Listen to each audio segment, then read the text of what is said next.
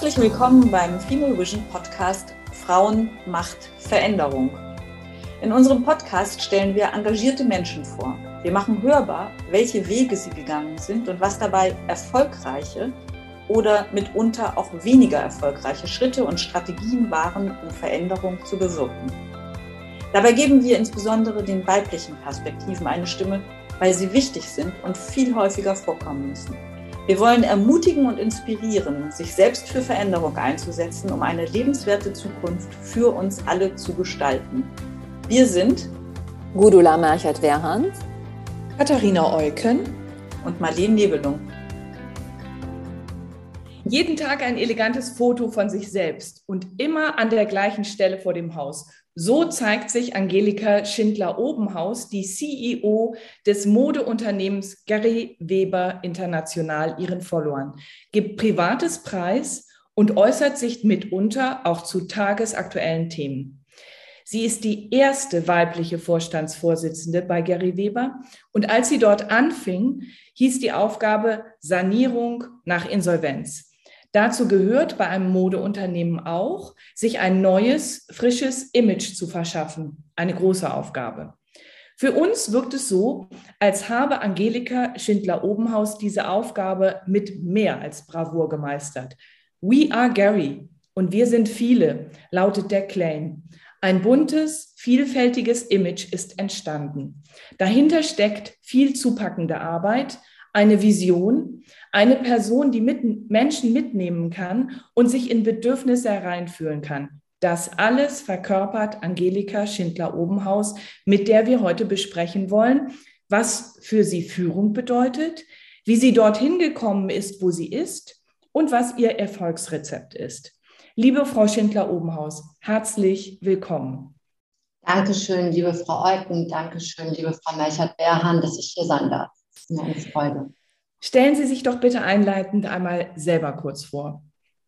Ich kann ja gar nicht mehr so viel sagen, weil Sie haben schon so viel erzählt. Also mein Name ist Angelika Schütter-Obenhaus, bin 59 Jahre alt und ähm, bin eigentlich äh, so in Flensburg geboren. Ich komme aus dem Norden und habe dann äh, jahrelang im Ruhrgebiet verbracht mit meiner Ausbildung schon und bin jetzt im schönen Ostwestfalen gelandet, das aber auch schon seit 18 Jahren und bevor ich zu Gary Weber kam, war ich 15 Jahre bei der Katak AG. Das wird jetzt kein Mensch äh, so kennen, weil es ein Systemdienstleister ist, also ein Einkaufsverband.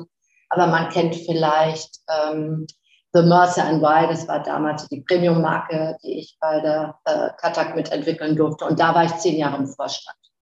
Und gelernt habe ich, da kommen wir vielleicht nachher ja aber auch nochmal äh, drauf, eigentlich ähm, Handelsassistentin, also eigentlich Einzelhandelskauffrau, wenn man das will. Und ähm, ja, habe eine, ein bewegtes Berufsleben hinter mir und ich hoffe auch noch vor mir und freue mich auf die Fragen, die ich jetzt gleich beantworte. Ja, was waren denn entscheidende Weichenstellungen für Ihren Werdegang? Ja, das ist äh, so im, also ich bin ja nicht, ähm, also ich habe Abitur gemacht, äh, so, also ganz normal und habe dann auch überlegt, was ich äh, machen möchte. Und es war immer klar, ich möchte was mit Menschen machen. Das war eigentlich so, das war so mein Wunsch. Und ähm, ich weiß gar nicht, wie das kam. Es war ähm, irgendwie, glaube ich, lag mal eine Zeitung da, wo die Firma Horten Handelsassistenten sucht also Abiturienten, die dann eine zweijährige verkürzte Ausbildung zur Handelsassistentin. Und das war, das muss damals eine sehr gute, äh, heute würde man sagen, äh, Employer Branding Kampagne sein, äh, weil die hat mich irgendwie angeteasert und ich habe mich daraufhin dann bei Horten beworben und bin dann auch angenommen worden. Und in meiner kleinen Vorstellung, Flensburg war natürlich Hamburg, das nächste Haus, wo Horten war. Und ähm, da kam, war für mich natürlich klar, es wird Hamburg. Also ich hatte alles auch schon in dunkelblau gekauft, weil die hatten damals äh, äh, eine Dienstkleidung, das war dunkelblau alles. Und, und dann war es auf einmal Essen im Ruhrgebiet. Dann war der Schock natürlich erstmal groß, weil die hatten immer pro Jahr dann ein Ausbildungshaus. Wir waren damals 16 Abiturienten in dem Jahrgang. Und das war Essen. So, und jetzt von Flensburg nach Essen, das war ja erstmal. Hm. Und ähm, ich kann nur sagen, das Ruhrgebiet hat wunderschöne Seiten. Also ich bin ein Fan inzwischen davon, aber damals war das der erste Job. Und dann ging es an los, dass die gar keine blaue Dienstkleidung hatten. Also ich bin das erste Jahr oder das erste halbe Jahr immer mit blauen Hosenanzügen, blauen Kostümen rum und die haben alle gedacht, hat die nichts anderes als dunkelblau. Also, also das war damals, äh, so ging das eigentlich los. Aber ähm, das war sicherlich wegweisend, weil ich da sehr, sehr viel gelernt habe. Das war eine ganz tolle Ausbildung. Und dann war mir da aber ganz schnell klar, ich will in den Einkauf. Also ähm, einkaufen, das war äh, damals so für mich das. Und das war bei Horten dann eher schwierig, weil das war alles so gesettelt. Die saßen da bis zur Rente alle. So, und da habe ich gedacht, nee, das dauert dir zu lange. Und dann habe ich äh, gewechselt damals zu St. Leffers als Einkäuferin. Dann kam Zentraleinkäuferin, dann kam dann der ganze Fernostbereich mit dabei. Private Label selber, ein bisschen Design, sage ich jetzt mal in Anführungsstrichen.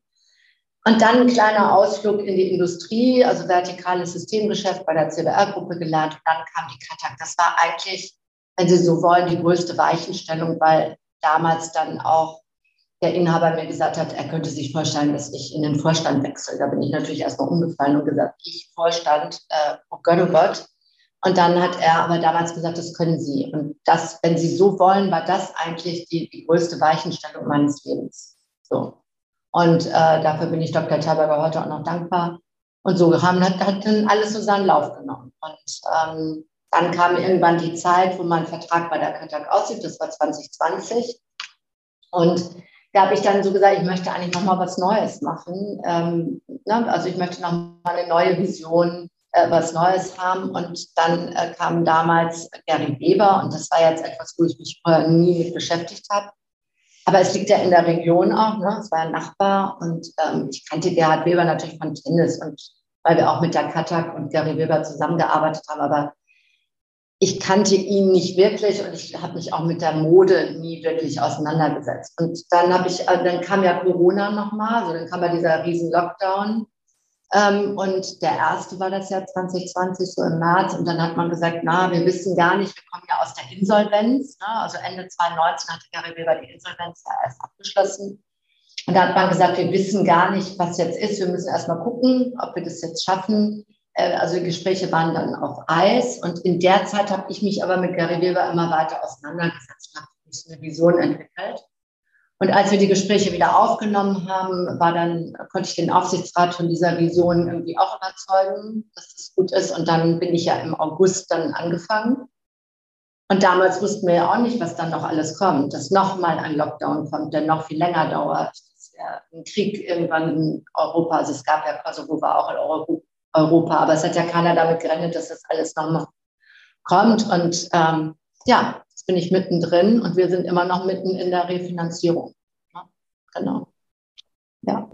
Das ist ja schon sehr beeindruckend, diese, diese Spannweite. Solche Karrieren sind in dieser Form wahrscheinlich nicht alltäglich von, äh, von, äh, von der Auszubildenden quasi zur Vorstandsvorsitzenden. Was treibt sie an? Wo kommt diese Energie, Ehrgeiz, äh, Durchhaltevermögen? Ich weiß nicht, wie ich es nennen soll. Wo kommt das her? Ja, also ich habe ähm, zu Zeiten, als ich bei der CBR-Gruppe war, haben mir meine Kollegen mal ein, T-Shirt geschenkt. Ich weiß gar nicht mehr zum Geburtstag, also stand drauf, ich bin gerne penetrant. Und äh, ich glaube, also die meinten das nicht äh, böse, sondern eigentlich im positiven Sinne. Und ich glaube, das treibt mich einfach an, dass ich mich, ähm, also dass ich nicht penetrant ist ja im, im Deutschen nicht so nicht so positiv besetzt, aber dass ich an Dingen einfach festhalte und äh, wenn ich ähm, von etwas überzeugt bin, einen Plan habe oder ein Projekt oder ähm, eine Vision, ja, dann, dann ziehe ich das einfach durch. Und das, glaube ich, treibt mich immer an, mein Leben lang schon. Also ich bin sehr diszipliniert, aber wenn ich von etwas überzeugt bin, dann bin ich fast missionarisch unterwegs, ja. Und ähm, passt das natürlich immer an, ne? das, das muss sein. Wir können ja nicht Sie müssen ja heute auch einen Plan ab und zu mal anpassen. Aber ich glaube, das ist so Leidenschaft, das ist Begeisterung für etwas brennen. Ja, und dann einfach auch Chancen ergreifen, wenn sie da sind. Ja, und auch mal ins kalte Wasser springen. Also ich habe ja gesagt, ich habe ein paar Wechsel ja auch meistens so nach acht Jahren, weil man gesagt hat, man ist eigentlich gesettelt, wo andere dann sagen, ah, jetzt gehe ich mal ein bisschen in die Komfortzone, läuft alles dann war es bei mir immer, dass ich gesagt habe, naja, jetzt läuft alles so, also wo ist jetzt der Thrill? Ja, also wo ist so ein bisschen wieder der Pfeffer? Und äh, dann habe ich meistens auch äh, die Chance ergriffen und bin dann in die nächste Position äh, gekommen. Und dann natürlich auch durch Menschen, Mentoren würde man heute sagen, oder Mentoren und Mentorinnen, die dann etwas in mir gesehen haben, was ich mir selber vielleicht nie zugetraut hätte und mir das dann praktisch mir eine Tür geöffnet haben. Und dann habe ich äh, natürlich auch Mut zusammengenommen und gesagt, ja, probieren wir es mal. Also auch nicht Angst haben, vielleicht mal zu scheitern. Also ich könnte ja jetzt auch scheitern. Also die Welt am Sonntag hat gerade so einen netten Artikel gebracht, da bin ich eigentlich schon gescheitert. Hier äh, bei äh, Gary Weber, naja, Springerpresse, brauchen wir jetzt nicht drüber reden. Da, das muss man auch aushalten. Aber ähm, ja, einfach zu sagen, ich glaube an das, was ich kann, das bringe ich ein und ja, dann schauen wir, wie es weitergeht. Also Leidenschaft würde ich sagen, ein bisschen. Passioniertes Energiebündel, das ja, ist beeindruckend. Genau. Ähm, in einem unserer früheren Podcasts haben wir mit äh, Marie-Alix äh, ähm, Ebner von Eschenbach gesprochen und sie hat uns gesagt, dass Macht immer begrenzt ist auf die Position, die man Absolut. gerade hat und quasi geliehen ist, wenn man so will. Und wir haben von Ihnen gelesen, dass Sie überzeugt sind, dass es niemals Applaus für die Leistung der Vergangenheit gibt. Und Ihre Konsequenz daraus ist, sich von der Bewertung durch Dritte zu lösen. Wir sprachen gerade eben über diesen Artikel. Ähm, wie haben wir das zu verstehen? Ja, also erstmal äh, äh, glaube ich, dass Macht wirklich immer nur geliehen ist. Also in der Position, da darf man sich auch nicht, das darf man sich nicht, ähm, oder andersrum, wie soll ich das sagen, es gibt so viele Beispiele, ähm, dass die Menschen das nicht mehr so trennen, dass die immer sagen, also das bin ich jetzt, ja, aber ich bin nur so, wie ich heute bin, durch die Position. Also ich selber bin natürlich genauso, wenn ich gleich nach Hause gehe. Aber machen wir uns nichts vor, wenn ich morgen diese Position nicht mehr hätte, ähm, dann würden auch ganz viele Leute nicht bei mir anrufen oder wollten einen Artikel über mich schreiben oder würden sich jeden Morgen angucken, was ich anziehe. Das, das muss man immer sehr genau, ja, vielleicht schon, aber das muss man immer sehr genau auseinanderhalten. Und ähm, kein Applaus für die Vergangenheit. Damit meinte ich eigentlich nur, dass man jeden Tag von neuem anfangen muss. Ja, also man darf sich nie ausruhen auf dem, was ich gestern gemacht habe, weil das Leben geht weiter und jeden Tag was Neues. Und wir leben in, im Moment natürlich auch in sehr schnelllebigen Zeiten. In Zeiten, wo Resilienz gefragt ist, wo Agilität gefragt ist, weil wir jetzt natürlich auch in Dauerkrisen leben. Ja, also wir müssen uns heute sowieso permanent neu anpassen. Und äh, das sollte das eigentlich so. Also feier dich, ja, nimm auch mal eine Lobdusche, wenn dir was schön gelungen ist. Applaudier auch aber dann sag einfach, heute ist ein neuer Tag und heute geht's wieder los. Als Beispiel ist immer so für mich der 31.12. Ja, dann habe ich ein Jahr abgeschlossen, dann kann ich sagen, ah, ich habe meine Ziele erreicht, jetzt geschäftlich. Ja, und, und ich fange am 1. Januar wieder bei Null an. Ja, da kann ich nicht sagen, letztes Jahr war aber toll, sondern es geht sofort wieder, also einmal durchschnaufen und am 2. Januar geht sofort wieder los. Und das ist eigentlich damit gemeint. Und Bewertung Dritter, ähm, ja, das, das ist jetzt genau das, man, man, also es meinen nicht alle Menschen immer mit einem gut. Ja, gerade wenn man die Karriereleiter nach oben steigt. Man muss sehr genau unterscheiden. Also die Freunde werden weniger, sagen wir es mal so. Sie haben viele, viele vermeintliche äh, Bekannte um sich, aber sie haben wenig äh, wirkliche Menschen, die ihnen ein ehrliches Feedback geben. Und ich glaube, das ist das, das Wichtigste, was man auch für sich erkennen muss. Je höher ich komme in der Karriereleiter, ich muss mir Feedback aktiv einholen. Und ich muss auch sagen, sagt es mir einfach. Nicht, dass sie nur noch mit so Ja-Sagern äh, um sich herum sind, weil dann entwickeln sie sich nicht weiter und das ist ganz gefährlich. Also da gibt es auch genug Beispiele. Das sind dann so Leute, die so narzisstisch irgendwann werden, weil sie einfach denken, sie sind die Größten. Und die Gefahr besteht, wenn man nicht in seinem Umfeld Leute ermutigt, wirklich Feedback zu geben und die das dann auch angstfrei natürlich tun können. Ne? Also ist ja logisch. So, und äh, das ist, glaube ich, so die, die, und man darf aber auch da Bewertung dritter Presse ist ja so ein Thema. Da muss man sich so eine Teflonschicht einfach, ähm, also gelingt mir nicht immer, gebe ich auch zu, aber da muss man eigentlich wie so eine Teflon dran, es muss an, irgendwann an einem abprallen. Sowohl im super positiven als auch im Negativen. Und man muss sich da das rausziehen, wo man sagt, woran kann ich jetzt wachsen? Das ist für mich wirklich die wichtige Quintessenz. Ja. Wir haben ja eben jetzt schon von Ihnen gehört, Führung ist so ein bisschen auch einsam mitunter und ähm, wie Sie sich aktives Feedback ähm, einholen. Äh, welche, äh, welchen Einfluss haben diese Erkenntnisse denn noch auf Ihren Führungsstil und wie würden Sie den beschreiben? Ja, ich würde äh, sagen, ich, dass ich einen sehr situativen, äh, kooperierenden Führungsstil habe. Also da müssten Sie natürlich auch eigentlich jetzt unsere Mitarbeiter eher befragen, aber ich denke mal, wir machen gerade äh, Feedback und Performance-Dialog, also ich mit meinen Direct Reports. Also, und das machen wir gemeinsam und da gibt es natürlich auch Fragen, wo die mich bewerten müssen. Und ähm, da versuchen wir schon sehr ehrlich miteinander umzugehen. Und das Feedback ist ganz gut. Also scheint der Führungsstil jetzt nicht so ganz schlecht zu sein. Und ähm, ich ähm, habe da eigentlich auch für mich, ich möchte, also wir wollen ein wertschätzendes Miteinander haben und auf Augenhöhe kommunizieren. Und ich glaube, das ist erstmal sehr wichtig. Wir, ich bin ja hier in einem Unternehmen, was früher sehr patriarchisch geführt wurde ähm, und sehr hierarchisch und auch ähm, ja mit, mit, mit harter Hand. Ne? So, aber das war auch, das ist natürlich, Gerhard Weber ist ein, ein Vollblutunternehmer ja auch gewesen, der ja aus der Garage vor nächsten Jahr 50 Jahren das Unternehmen nach oben gebracht hat. Und ich glaube, das ist nochmal ein Riesenunterschied. Ja, wenn man wirklich aus nichts etwas aufgebaut hat, dann, dann macht das auch was mit einem. Ne? Und war ja ein sehr erfolgreiches Unternehmen auch. Und ich habe eigentlich für mich so entschieden, ich habe viele verschiedene Führungsstile natürlich auch erlebt im Laufe der, der langen Zeit meiner Berufstätigkeit und habe mir daraus natürlich auch Dinge rausgezogen, wo ich sage, so möchte ich behandelt werden, so möchte ich nicht behandelt werden. Und ich behandle eigentlich Menschen nach Möglichkeit auch so, wie ich gerne wollte, dass man mit mir umgeht. So, und daraus hat sich dann über, im Laufe der Zeit natürlich ein Führungsstil entwickelt. Natürlich müssen sie manchmal auch Dinge entscheiden, die nicht immer schön sind. Ne? Also das, das hat natürlich auch was damit zu tun, mit Macht. Macht hat für mich, Macht kommt bei mir immer von Machen. Ja, also das ist jetzt auch nicht, ich habe Macht über andere, sondern ich habe Macht, weil ich machen kann, weil ich gestalten kann und weil ich entscheiden kann.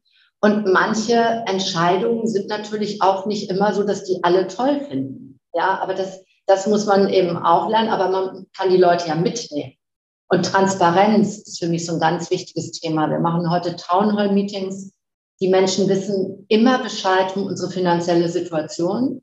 Sie wissen immer, wie steht die Liquid bei uns da, was haben wir Cash, äh, nach Halbjahresberichte, Jahresberichte werden immer im Town Hall Meeting allen 2200 Mitarbeitern weltweit simultan übersetzt, äh, dargestellt, natürlich nicht auf filigranster Ebene, aber schon so granular, dass das auch jeder versteht. CFO sagt immer, wo stehen wir, weil ich glaube, das ist sehr wichtig, auch bei der Geschichte, aus der Gary Weber gekommen ist. Weil nur mit Transparenz können Sie eigentlich Vertrauen schaffen. Und ich finde, heute können Sie kein Unternehmen mehr führen, wenn sie nicht irgendwo ein gegenseitiges Vertrauen haben. Dass man weiß, was wollen die oben, ne, wie es so schön heißt, die da oben. Und äh, dass sie die Leute einfach mitnehmen in ihrer, in ihrer Rolle und auf ihrem Weg. Wir haben hier eine Duzkultur eingeführt. 2020, da habe ich erst gedacht, ich weiß gar nicht, ob das so viel bringt. Das hat extrem viel gebracht. Sehr viel. Weil es nochmal viel mehr Nähe gebracht hat und sie manche Dinge viel besser jetzt auch rüberbringen können, als vorher noch, wo, wo so ein bisschen dieses Hierarchische immer noch war. Na, am Anfang war das schwierig, weil einige gesagt, es soll jetzt Angelika sein, aber das, das hat sich dann ganz gut eingependelt und war, glaube ich, im, wie, in dem Fall, wie das Unternehmen hier stand nach der Insolvenz, ein ganz wichtiges Signal auch an die Belegschaft. Ja, also eine offene Führungsrolle und vor allen Dingen auch Fehlertoleranz. Das war vorher hier ja auch nicht so. Also wenn ein Fehler war, dann wurde der Schuldige gesucht und unter Umständen war der Schuldige dann zwei Tage später nicht mehr da. Und so können Sie heute, finde ich, kein Unternehmen mehr führen. Ja, wir sind ja auch, das habe ich auch gesagt, in so Dauerkrisenmodus, ja, in der Welt und überall. Und deswegen muss man Dinge auch mal austesten. Ja, und wenn sie falsch sind, muss man daraus Learnings ziehen und dann macht man es eben nicht mehr wieder. Aber man muss den Leuten zugestehen, dass sie einen Fehler machen. Hm. Ja, toll. Also Sie haben im Grunde genommen ein, eine neue Unternehmenskultur versucht äh, äh, zu schaffen oder geschaffen. Was haben Sie denn noch vorgefunden bei Gary Weber und was musste dringend verändert werden?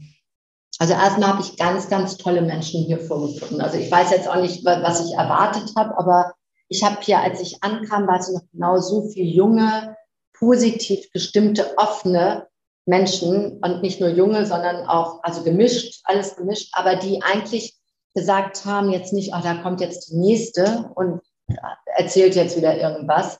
Weil man muss ja sagen, ich bin jetzt die erste Vorstandsvorsitzende, aber ich bin irgendwie der 14. Vorstand. Ich habe ja als COO angefangen, weil man gesagt hat, okay, nächstes Jahr bist du dann CEO, aber erstmal war ich COO. Da war ich die 14. auf diesem Stuhl.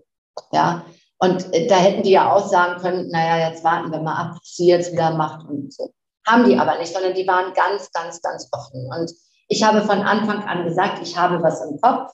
Ich möchte gerne für ein neues Frauenbild, das wir Mode machen, weil Gary Weber ist für mich eine deutsche Marke, ja, die also so viel Erfolg und so viel Bestand hatte. Wir müssen es einfach schaffen, diese Marke wieder attraktiv, begeisternd und inspirierend zu machen. Einmal für die Kunden, die wir sowieso noch haben, aber eben auch für die Zielgruppe, die danach kommt, nämlich die Babyboomer-Generation und äh, Generation Y. Und ich habe, wir haben sie dann Generation Wow genannt, weil ich gesagt habe, das ist plastischer äh, statt Silver Ager und Best Ager, sondern das sind ja tolle Frauen, die in einem ganz anderen Kontext groß geworden sind. Und ja, also wir, wir sind die erste Generation ja gewesen, die eigentlich in Freiheit aufwachsen konnte. Und Freiheit meine ich, wir, ich glaube, bis 1977 mussten Frauen noch ihren Mann fragen, ob sie arbeiten dürfen. Wir waren so die erste Generation, die das nicht mehr mussten. Wir waren eine Generation, die mit der Pille groß geworden ist, was natürlich auch schon mal viel mehr Freiheit bedeutet. Wir konnten entscheiden, wollen wir Karriere machen oder nicht. Äh, wollen wir Kinder haben oder nicht? Wollen wir Karriere und Kinder oder nicht? Das gab es ja vorher alles gar nicht. So, und das, damit hören wir ja nicht auf, nur weil wir jetzt 50, 55 oder 60 sind. Ja, und sagen, oh, jetzt werden wir wieder so unsichtbar und dürfen gar nichts mehr sagen und tragen nur noch beige und schwarz. Das ist ja heute nicht mehr so. Aber diese Frauen und Gary Weber war ja eigentlich mit seinen Kunden damals ein bisschen alt geworden. Das war ja ein großes Problem auch. Also es gab eigentlich mehrere Probleme, warum das Unternehmen aus der Erfolgsspur in die Insolvenz kam. Es waren nicht viele, die waren sehr klar benennbar. Deswegen haben wir auch gesagt, wir haben noch eine Chance mit dem Unternehmen, weil es ist eigentlich nicht das Unternehmen kaputt, sondern es waren individuelle Dinge, die falsch entschieden worden sind. Aber eins war ganz klar, die Marke war so ein bisschen verstaubt. Ja? Und ich sage immer, als ich kam, hatten wir noch 91 Prozent Markenbekanntheit. Das ist ein extrem hoher Wert für eine Textilmarke. So. Und wenn man dann aber dahinter geguckt hat, diese 91 Prozent Markenbekanntheit ist ja nicht Markenbegehrlichkeit. Sind ja zwei unterschiedliche Schuhe. Und dann hat man äh, natürlich festgestellt, die Kunden, die man hatte, Durchschnittsalter war, ich glaube, damals 67, also schon relativ hoch. Und die Kunden, aber alle Frauen, die so, ähm, ich sage jetzt mal 40, 50, 60 sind, wenn man mit denen gesprochen die kannten alle Gary Weber, alle. Aber die meisten von der Mutter, der Schwiegermutter und der Oma. Aber immer positiv besetzt. Das war das große Asset, positiv. So, da haben wir gesagt, und daraus machen wir jetzt eine moderne Anmutung einer stilvollen Kollektion Mode. Ich sage jetzt bewusst nicht, wir verjüngen die Kollektion, weil ich glaube, darum ging es gar nicht, sondern es ging darum, eine begeisternde und wieder inspirierende Mode zu machen für genau diese Frauen. Ja. Und ähm, wir haben damals gesagt, wir müssen den Fashion-Anteil natürlich hochschrauben, also schon schöne Fashion auch machen. Und als Beispiel jetzt, wenn, wenn wir einen Store haben, dann die Fenster immer schön mit der neuen Mode. Man, dass eine Frau vorbeigeht und dann so aus dem Augenwinkel irgendwie ein tolles Kleid sieht oder einen tollen Anzug und dann sagt, wow, das sieht ja toll aus. Und dann sagt, ach, Gary Weber. Ne? So, weiter, kauft Mutti. Weitergehen. So, wenn die das zweite Mal vorbeikommt und wieder ein schönes Kleid sieht, sagt sie, schon wieder ein tolles Kleid. Und beim dritten Mal sagt die, bin ich eigentlich blöd? Warum gehe ich da jetzt nicht mal rein? Ja, und das war genauso der Input, wo wir gesagt haben, so müssen wir dieses verstaubte Image von Gary Weber drehen. Natürlich auch mit, mit einer Markenkampagne, mit einer Medienkampagne, ähm, so, aber das, das ist erstmal das Wichtigste. Und das erleben wir gerade. Also wir erleben gerade, dass wirklich diese Frauen in den Laden kommen und sagen, ich bin das erste Mal bei Gary Weber, was hat sich denn hier jetzt alles verändert? So. Ja, Oder das dass sie wirklich mit ihrer Mutter auch kommen und sagen, boah, jetzt kann ich ja auch hier was finden. Ja, und genau das war damals so die Idee. Mhm. Scheint Ihnen gelungen zu sein, denn ich muss auch zugeben, Gary Weber war nichts, was mich interessiert hätte. Wenn ich mich nicht jetzt auf das Interview vorbereitet hätte, hätte ich nie mitgekriegt, wie attraktiv die Sachen sind. Das äh, war äh, bei mir mental anders äh, verarbeitet. Ähm, War in einer anderen Schublade. Absolut, okay. absolut, genau. genau. Äh, Sie haben diesen tollen Slogan, uh, We are Gary und wir sind viele. Was genau ist damit gemeint? Ja, wir haben damals gesagt, ähm, wie, wie wollen wir dieses verstaubte Image im, im Marketing eigentlich auflösen? Weil das, das Schnellste, wie Sie natürlich etwas machen können, ist natürlich Marketing in dem Moment und auch Social Media. Na, heute geht ja Marketing auch ganz viel über die sozialen Medien. Und ähm, ich weiß gar nicht, wie wir darauf äh, gekommen sind. Wir haben in so einem Brainstorming-Termin haben wir auf einmal gesagt, also erstmal haben wir gesagt, es gibt ja viele Frauen, also Generation Wow, wenn ich das sage, und natürlich auch die da drüber und die da drunter. Das sind, ist ja nicht eine Frau. Die ticken ja auch nicht alle gleich, sondern die sind ja vielfältig. Also Sie haben ja die Frauen, die eher ganz selbstbewusst sind, die genau wissen, was sie wollen.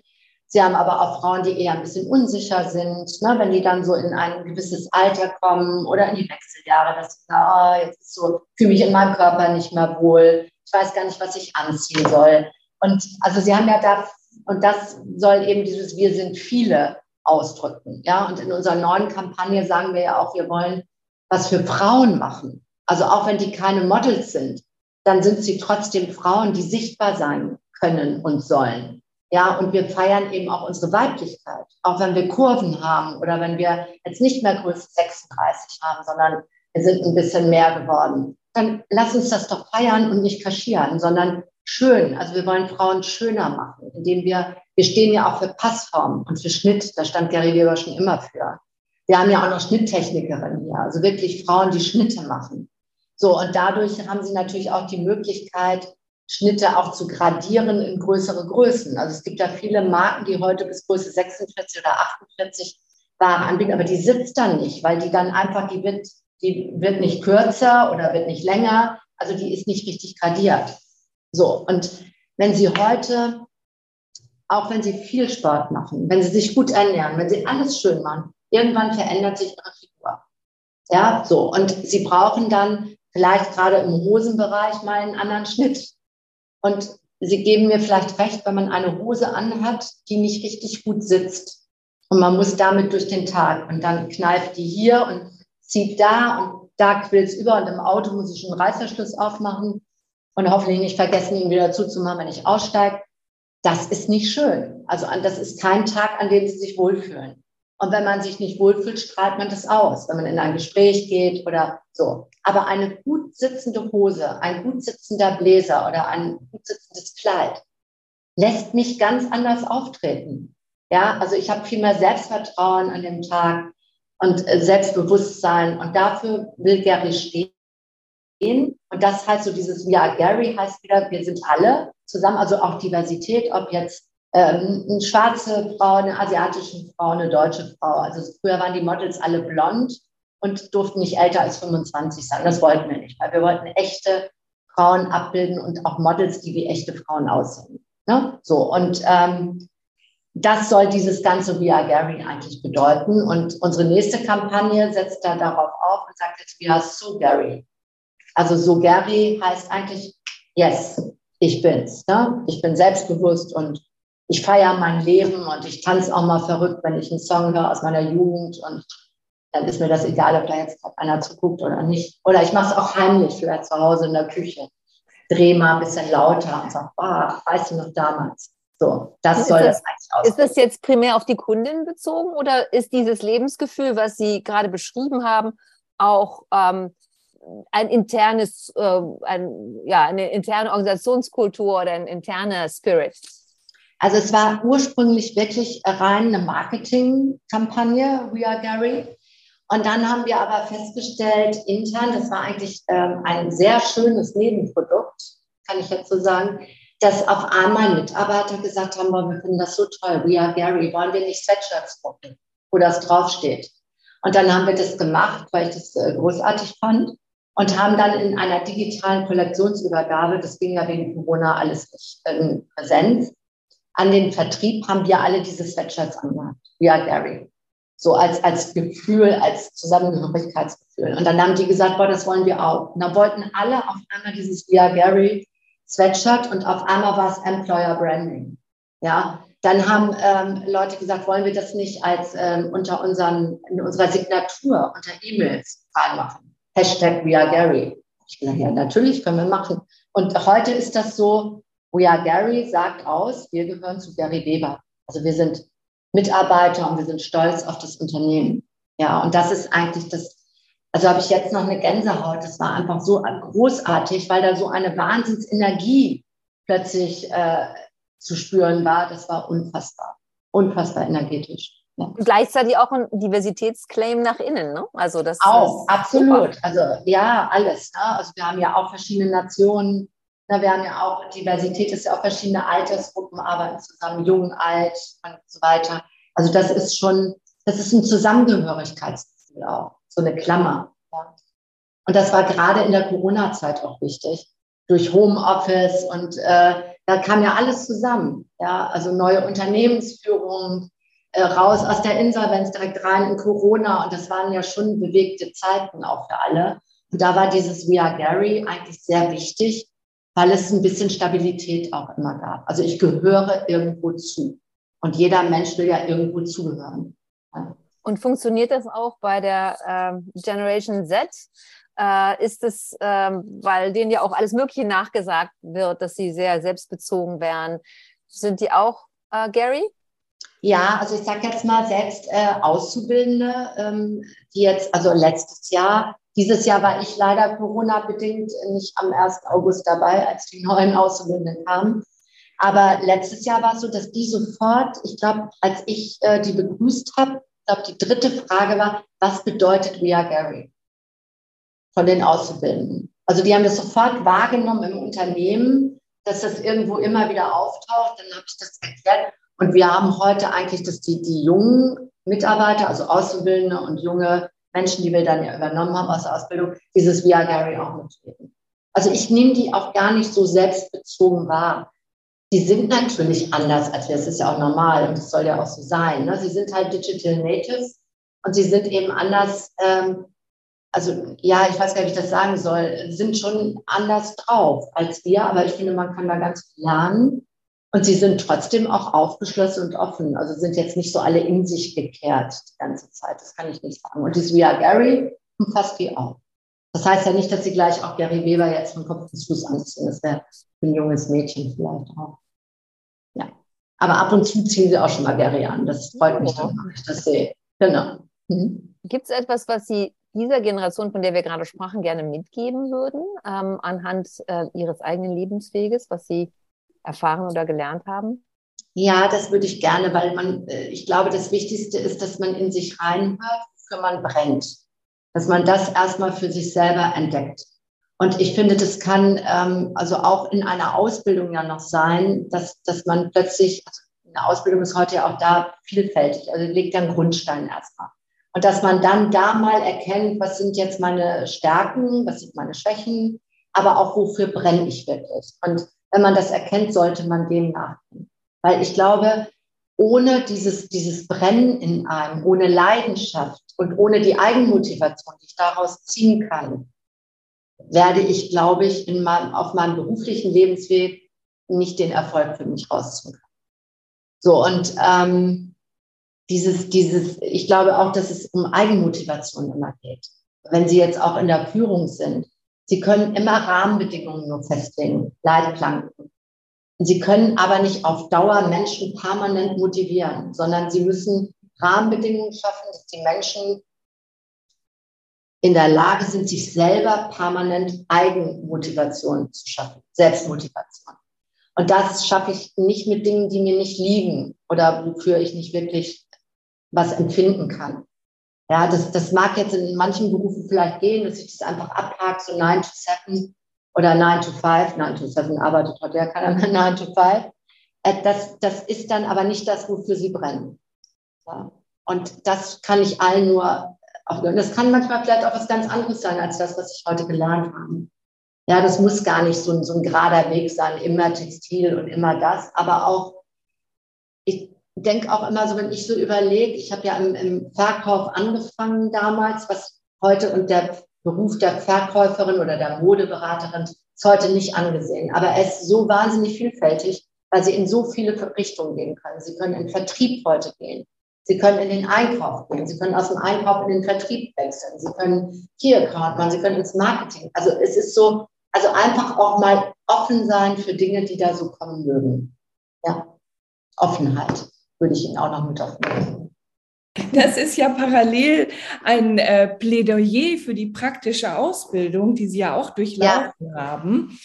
Ähm, Sie haben Ihre Karriere sogar ohne Studium gemacht und äh, in Zeiten, wo jeder denkt, ein Abitur ist wichtig und wenn ich das Abitur gemacht habe, dann muss ich unbedingt studieren ähm, stellt man sich auch manchmal die Frage, wie ist das eigentlich? Muss das wirklich zwingend sein? Das ist die ein, das eine Thema, was ich gerne ansprechen wollte, aber auch unter dem Aspekt der Diversität. Sie sind Ihren Weg so gegangen. Hat das jemals eine Rolle gespielt bei dem Weiterkommen, ähm, dass Sie nicht studiert haben oder war das im Grunde genommen ab einem gewissen Punkt eigentlich völlig irrelevant? Also bei mir war das ab einem gewissen Punkt kein Thema mehr, weil das wusste ja jeder. Also jeder, der meinen Lebenslauf gelesen hat, wusste das. Also das, das war kein Punkt. Witzigerweise, jetzt komme ich wieder auf diese, diese Artikel, am Sonntag hat mich doch nachhaltig äh, berührt, stelle ich gerade fest. Da war das erste Mal, dass jemand so auf Deutsch geschrieben hat, dass sie hat ja keine Business School äh, äh, besucht äh, und hat nicht studiert und auf Deutsch äh, hat den Job nur, weil sie in der Nähe wohnt. Also es hat mich schon echt, ähm, ja, fand ich schon, war schon, also ja, muss man mal in der Zeit heute auch überlegen, ob das alles noch so angemessen ist. Aber egal. Heute glaube ich, ähm, ist es schwieriger. Also heute ohne Studium weiß ich gar nicht, ob, ob das noch geht. Aber Sie können ja in einem ähm, normalen Beruf wie bei uns, Sie können ja dual auch studieren. So, und Sie können heute ja beides machen. Sie können im Job schon sein und gleichzeitig dual ein Studium machen zum Bachelor und dann was zum Master. Das bieten wir ja auch an, berufsbegleitend. Ähm, und auf der anderen Seite glaube ich auch wiederum, wenn Sie wirklich Biss haben, ja, und Sie fangen heute als Verkäuferin an, aus welchen Gründen auch immer, weil Sie vielleicht auch nur Realschulabschluss haben und gar kein Abitur. Aber Sie sind dann so voller Leidenschaft und brennen und sind offen, dann können Sie das immer wieder, also Sie, ich glaube, da steht dem auch nichts offen. Fleiß, Leidenschaft, können weiter lernen, permanent lernen, Weiterbildung, dann kann man das vielleicht über den, über den Querweg auch noch heute schaffen. Ja. Oder dann sagen, Mensch, kann ich ein duales Studium noch machen? Das haben wir auch schon gehabt. Ne? Also, dass dann äh, Menschen nach der Ausbildung gesagt haben, jetzt habe ich mal eine normale Ausbildung, mal zum Groß- und Außenhandelskaufmann oder Industriekaufmann. Jetzt möchte ich gern doch noch weitergehen und dann werden die auch gefördert. Ja. So, aber ähm, ja, ich, ich glaube, wir müssen heute, ich habe zum Beispiel auch ein Faible für so Lebensläufe mit Brüchen, wenn sich jemand bei uns bewirbt. Weil ich finde manchmal nicht immer, dass dieser gerade Weg immer der beste sein muss, sondern man muss gucken und dahinter gucken, was hat den jetzt getrieben? Warum hat er da jetzt plötzlich so einen kleinen Umweg gemacht oder eine Abkürzung gemacht? Und ich glaube, dass heute auch das Thema Sabbatical und so, dass das alles heute ganz anders ist. Und das muss man einfach der, der Jugend auch zugestehen, dass die vielleicht eine andere Auffassung von Work-Life-Balance oder Life-Work-Balance haben. Und das, das wird sich in den nächsten Jahren ja auch zeigen, wie Karrieren und was ist Karriere überhaupt, ähm, ist auch eine Betrachtungsweise, wie wird sich das entwickeln. Das führt mich Aber niemals aufgeben. Ja, sehr gut. Das führt mich gleich zu der Frage, was ist für Sie Erfolg? Wann fühlen Sie sich erfolgreich? Ja, wann fühle ich mich erfolgreich? Ähm, ja, natürlich, wenn Sie, wenn Sie äh, Pläne und Ziele erreicht haben. Klar, das ist natürlich dann ein Erfolg. Also ich freue mich, wenn die Halbjahreszahlen gut sind, dann sage ich, oh, das war erfolgreich. Aber Erfolg ist so vielfältig. Erfolg kann auch sein, ähm, ähm einer Mitarbeiterin Lob geben zu können, ja, und dann äh, mitzubekommen, wie die sich freut. Oder letztens habe ich Erfolg oder habe ich so, einen Glücksmoment gehabt. Also Erfolg kann ja auch ein Glücksmoment sein. So. Äh, da hat mir äh, eine Mitarbeiterin geschrieben, wir haben ja ein Mobile Working Konzept, was relativ frei ist. Also nicht, wo man sagt, es ist ein Tag in der Woche immer Homeoffice, sondern es können die Mitarbeiter mit ihrer Führungskraft sehr flexibel halten. Also wenn jemand immer von zu Hause arbeiten kann, kann er auch immer von zu Hause arbeiten, wenn er möchte. So, und äh, das war jetzt eine Mitarbeiterin, die nach der Elternzeit zurückgekommen ist und ähm, mir dann äh, geschrieben hat, also sie hat jetzt einen Mut zusammengenommen und muss mir das jetzt einmal schreiben und äh, sagen, wie, wie schön sie es findet, dass wir ihr das ermöglichen, dass sie einen, einen ganz tollen Moment erlebt hat. Und das war nämlich, sie war zu Hause im Homeoffice, Kinder waren in der Kita und sie hat in ihrer Mittagspause zu Hause Sport gemacht und saß dann mit dem Turban im Kopf nach der Dusche wieder vor ihrem Rechner und hat, nur und hat gesagt, ich habe ein Glücksgefühl gehabt, weil ich habe nicht nur Familie und Beruf unter einen Hut gekriegt jetzt, sondern ich habe meine eigenen Bedürfnisse auch befriedigen können. Und das konnte ich nur, weil ihr mir Homeoffice erlaubt und möglich macht. Und dafür wollte sie sich bedanken. Und das war für mich Erfolg, Glücksmoment, Wertschätzung, das war alles zusammen. Das war ein super Moment. Toll. Und das, so würde ich Erfolg definieren. Also es können manchmal ganz kleine Momente sein, die erfolgreich sind und es können die ganz großen sein im Leben. Also einfach auch Fortschritte, welcher Art auch ja, immer. Das ist ja eine Veränderung. Genau. genau. Mhm. Und wie engagieren Sie sich speziell für andere Frauen? Sie haben ja schon davon gesprochen, dass Netzwerke unter Frauen äh, ganz wichtig äh, geworden sind und auch viel besser funktionieren als früher. Ja, ja. Also einmal gibt es da ja vielfältige Netzwerke heute. Also es geht ja auch viel über soziale Medien, über LinkedIn. Ja, da gibt es äh, ja ähm, Female Mission, wo ich, also ich bin da nicht Mitglied, aber wo jetzt auch gerade ein Buch rauskommt, wo man auch Frauen vorstellt als Role Models. Also ich glaube, wichtig ist ja, dass man auch Vorbilder schafft für die nächsten Generationen, dass die sehen, ich muss jetzt nicht männlich sein, um Karriere zu machen, sondern ich kann Frau sein und Karriere machen. Und ich finde das so schön, da gibt es ja jetzt ganz viele. Also ich war ja nie für die Quote. Inzwischen sage ich, ohne Quote wären wir hätten wir es nie geschafft. Es ist gut, dass es sie gibt, weil es irgendwo ja doch immer noch diese gläsernen Decken gibt. Und man muss auch aufpassen, ich stelle das bei uns manchmal auch fest, das ist, es lauert an jeder Ecke. Ja, wenn Sie Bewerber haben oder Bewerberinnen mit kleinen Kindern, müssen Sie aufpassen, dass nicht permanent so eine Frage, also natürlich nie direkt, aber so hintenrum kommt, wie man das dann schaffen will. Ja, und wenn dann diese Frage das dritte Mal gestellt, müssen Sie auch dazwischen gehen und sagen, jetzt mal, halt mal, stopp, ne? So. Aber dass, dass sie merken das an jeder Ecke. Sie müssen immer heute noch gucken, dass sie Frauen die Möglichkeiten geben. Wir haben ja hier am Standort eine Kita, also auf dem Firmengelände. Das ist das eine, was wir natürlich anbieten, dass also Kinder schon unter drei Jahren äh, von Mitarbeitern quasi hier in die Kita gehen können. Äh, die wird jetzt zehn Jahre alt, übrigens am Freitag, da haben wir gerade Jubiläum. Ähm, und die ist auch sehr fortschrittlich. Also die, da sollen Kinder zu Forschern auch äh, äh, kommen. Also wir haben mit Tieren auch äh, Tierpädagogik, dass Kinder also auch mit Tieren, Meerschweinchen und früher war ein Pony und alles Mögliche. Und ähm, war damals auch bin, äh, bilingual, also Englisch und Deutsch, also wo, wo hier wirklich die Mitarbeiter auch in Ruhe arbeiten konnten, weil ihre Kinder auch bis abends 17.30 oder 18 Uhr eigentlich betreut waren. Das ist etwas, was sie machen können als Unternehmen.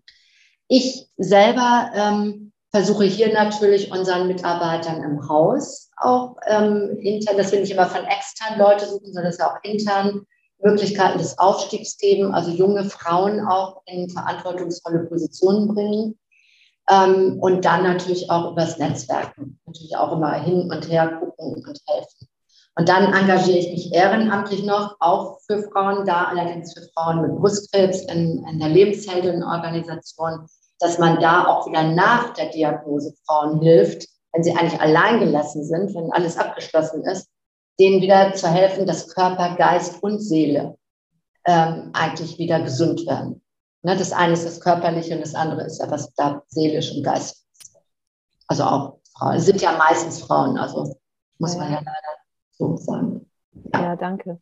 Sie haben schon anklingen lassen, was Sie tun für die Vereinbarkeit von ähm, ja, Privatleben und Berufsleben, denn Sie selber haben ja in Ihrer äh, äh, beruflichen Vergangenheit erfahren, was es doch für eine intensive Reisetätigkeit war und was es auch an Kraft gekostet hat und es insofern ja auch äh, schwierig ist, das alles gerade auch mit Familien hinzukriegen. Gibt es auch noch andere Ideen oder ähm, äh, Visionen, die Sie haben, wie man ähm, diese ja, Herausforderungen äh, managen kann, um, um sowas zu ermöglichen?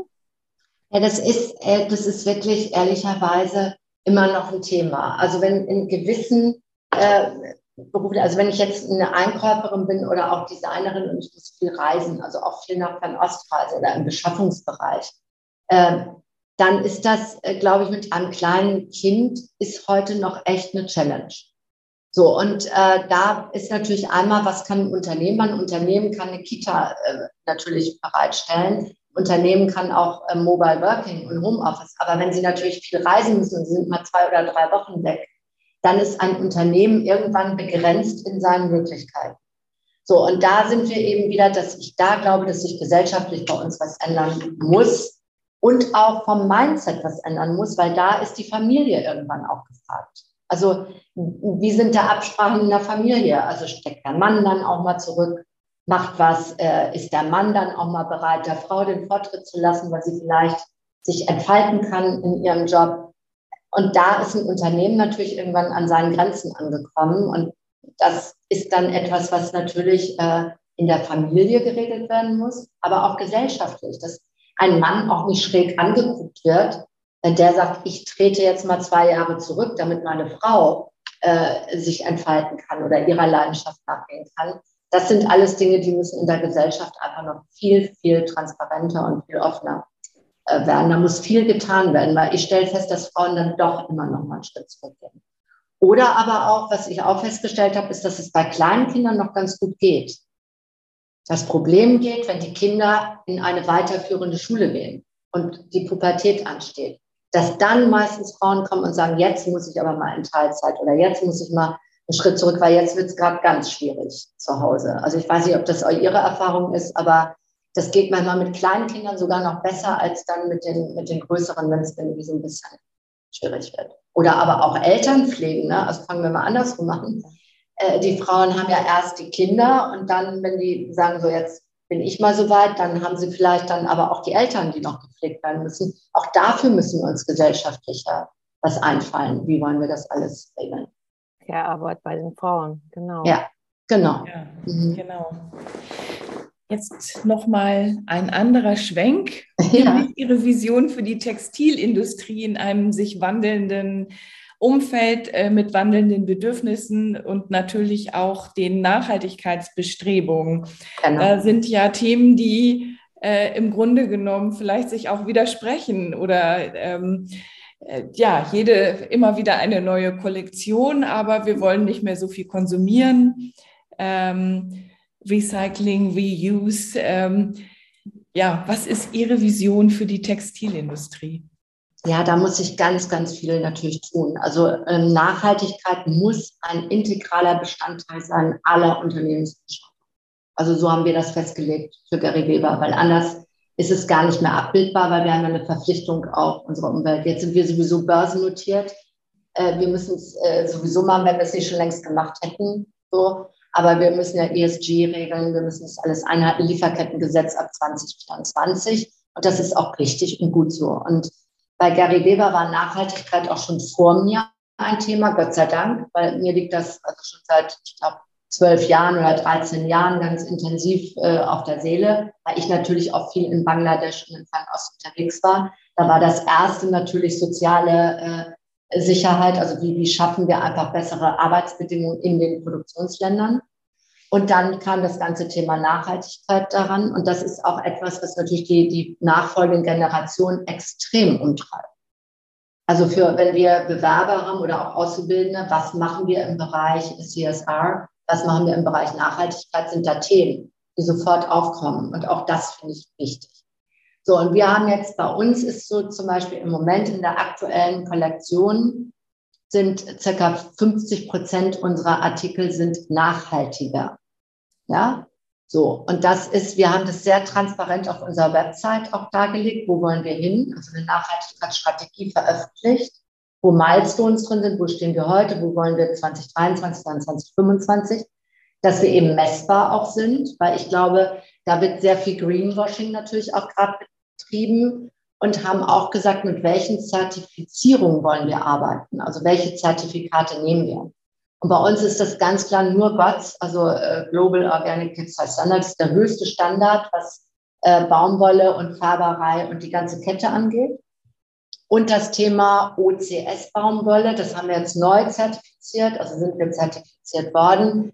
Da können wir feststellen, also Xinjiang sagt Ihnen vielleicht was, war ja gerade in der Presse in, in China. In Xinjiang ist aber die Baumwollbörse, wo Sie Baumwolle einkaufen. Und Sie können, wenn Sie auf dieser Börse einkaufen, nicht transparent sehen, sind die jetzt mit Uiguren über Zwangsarbeit geerntet worden oder nicht. Es ist nicht transparent. So, außer Sie haben zertifizierte Baumwolle, GOTS oder OCS. Dann können Sie es tracken. So, und wir haben eben gesagt, wir nehmen nur noch diese beiden äh, Zertifikate. Das ist die einzige Baumwolle, die wir aus China noch beziehen. Und ansonsten dann Indien, ne, wenn, wenn nichts anderes mehr geht, aber nicht aus China.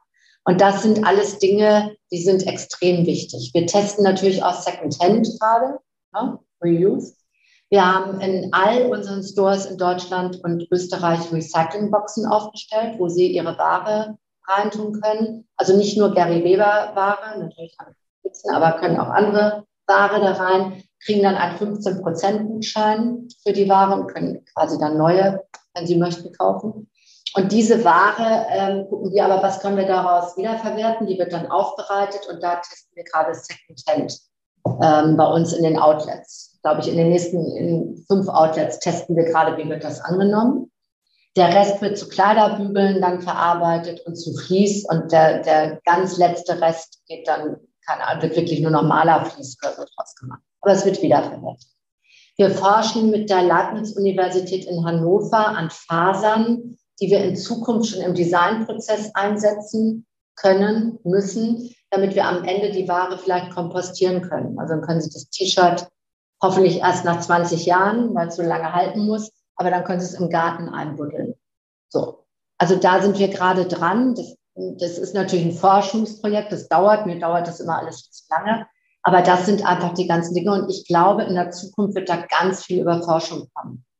Also was wir uns heute auch noch gar nicht vorstellen können. Man forscht gerade, dass man aus CO2, also dem schädlichsten überhaupt, eine Faser gewinnen kann. Da ist Falke gerade schon dran und, und versucht daraus Socken zu stricken. Wenn man Socken stricken kann, also man kann Faden spinnen, dann können wir auch daraus natürlich T-Shirts irgendwann machen. Also da ist wahnsinnig viel drin und so sehe ich sehe in 20 Jahren unsere Branche viel, viel nachhaltiger als heute. Ich sehe aber auch, dass wir ganz anders konsumieren werden. Also ich glaube schon, dass wir weniger konsumieren werden. Wir brauchen weniger Ware, wir müssen viel weniger produzieren. Und ich denke, in 20 Jahren werden wir vielleicht auch On-Demand-Produktion haben. Also, dass Sie sagen, ich hätte gern das T-Shirt und dann sagen wir, okay, wir scannen mal eben die Maße und in vielleicht einer Woche, ich weiß jetzt nicht, ob in 24 Stunden, aber vielleicht in einer Woche können Sie das T-Shirt dann abholen und das ist dann individuell für Frau Eucken oder für Frau Merchert-Wehrhahn. Hält zehn Jahre und wird dann im Garten einfach eingebuddelt. Das wäre so mein Traum. Ob das in 20 Jahren schon ist, weiß ich nicht, aber ich glaube, es wird irgendwann Wirklichkeit werden. Sie machen mir total Lust auf Gary Weber. Ich bin jetzt richtig angefixt. Haben ja, super. Sie ein, klasse, ja, eine echte Entdeckung. Haben Sie einen Abschlussappell an unsere Hörerinnen noch? Ja, also lass dir nie vorschreiben von niemandem, was du tragen sollst und was du nicht mehr tragen kannst. Ne? Also sei immer einfach, also hör in dich selber rein, denn wir müssen niemandem etwas beweisen. Wir wissen das alles für uns selber ganz gut, was uns gut tut und was uns nicht gut tut. Und sei mutig, immer mutig sein, ja, und mit Leidenschaft einfach Ziele verfolgen. Das kann ich nur allen auch geben. Das ist das Wichtigste. Klasse. Und offen und neugierig bleiben, auch wichtig. Vielen Dank. Ganz herzlichen Dank. Danke Ihnen.